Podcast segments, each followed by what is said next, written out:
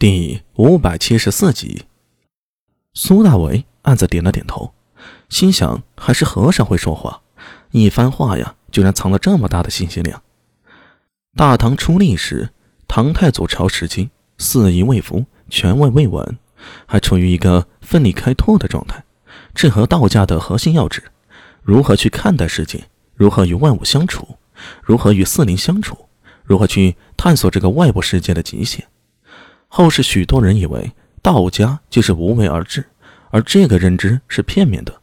真正道家的内核是无为而无不为，重点不是无为，而是无不为。该做的事一件都没少做，而且毫不费力，是以显得无为。就像后世看唐太宗李世民，觉得他没什么特点，就是一个官二代，打了几场胜仗，最后又来了个玄武门，轻松夺取天下。这当然也是个错误。李世民是无不为，是天纵之才，所以显得特别轻松。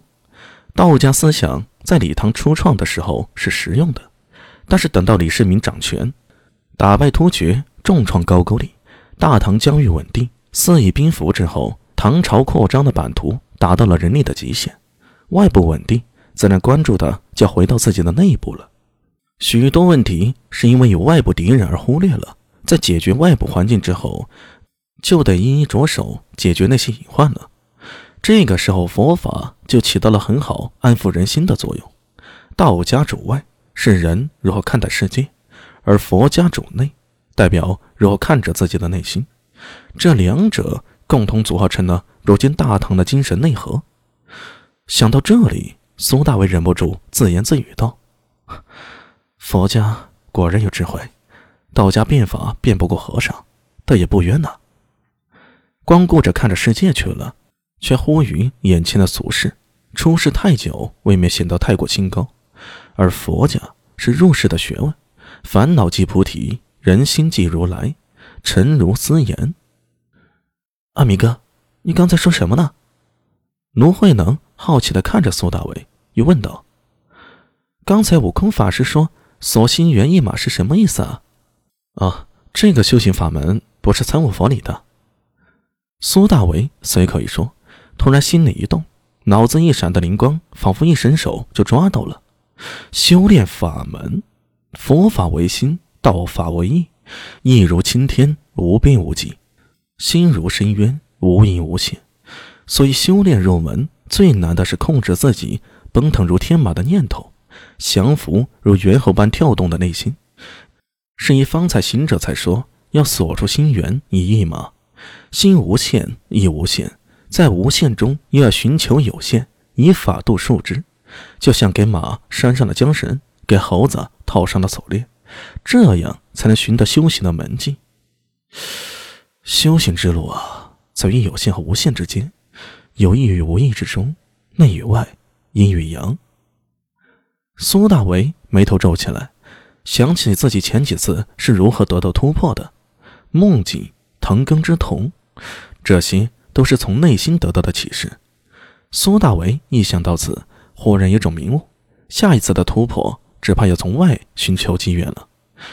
内与外从来不是割裂的，不是单独存在的，而是一体两面，互为表里。而人就站在天地之间，阴阳动静之门户，玄正玄。众妙之门，苏大为忍不住大声说道，有一种狂喜的感觉从心头油然而起，令他几乎要忍不住仰天大笑几声。阿弥哥，你怎么了？卢慧能一脸害怕的瞪着他。糟了，阿弥哥从法师那里出来之后，好像魔怔了。没事没事，一会儿跟我去房里看看，有没有老子三千言脉。道德经，我要去看一看，也许会有意外的收获。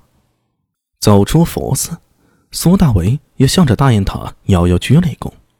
不管行者看不看得到，苏大为从心里啊感激他。今天得到的收获，何止是一次突破的机缘？这让苏大为开启了一片新的天地，更加接近于道德本质。只要完全领悟所谓的心猿意马，今后的修行。只会是一片坦途，不会再迷失道路。突然间，苏大伟有一个念头从心里冒出来：不知下一次再遇到李大勇时，谁强谁弱呢？再过几年，再遇到行者时，说不定我会变得更强。去的时候抱着玉枕，回来的时候只剩手里一本书了。书自然是老子的《道德经》。苏大伟这时候才突然明白，为什么从古至今那么多大师级的人物，最后要通过修炼艺术、书法或者看书养气来获得本身的突破。无他，触类旁通耳。他现在甚至有些迫不及待的想回到自己房间，好好翻阅一下《道德经》了。心态不同，哪怕看同样的事物，也会有不同的感悟。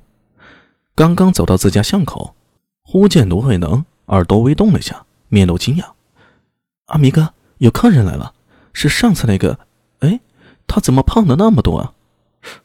你在说什么呢？苏大伟有些莫名其妙，但是再往前走了一些，他一眼就看到停在自己大宅前的马车了。那熟悉的形制，还有卷缩在马车上的王福来时，顿时明白过来，媚娘姐姐来了。时隔快一年了，姐姐她终于出宫回来了。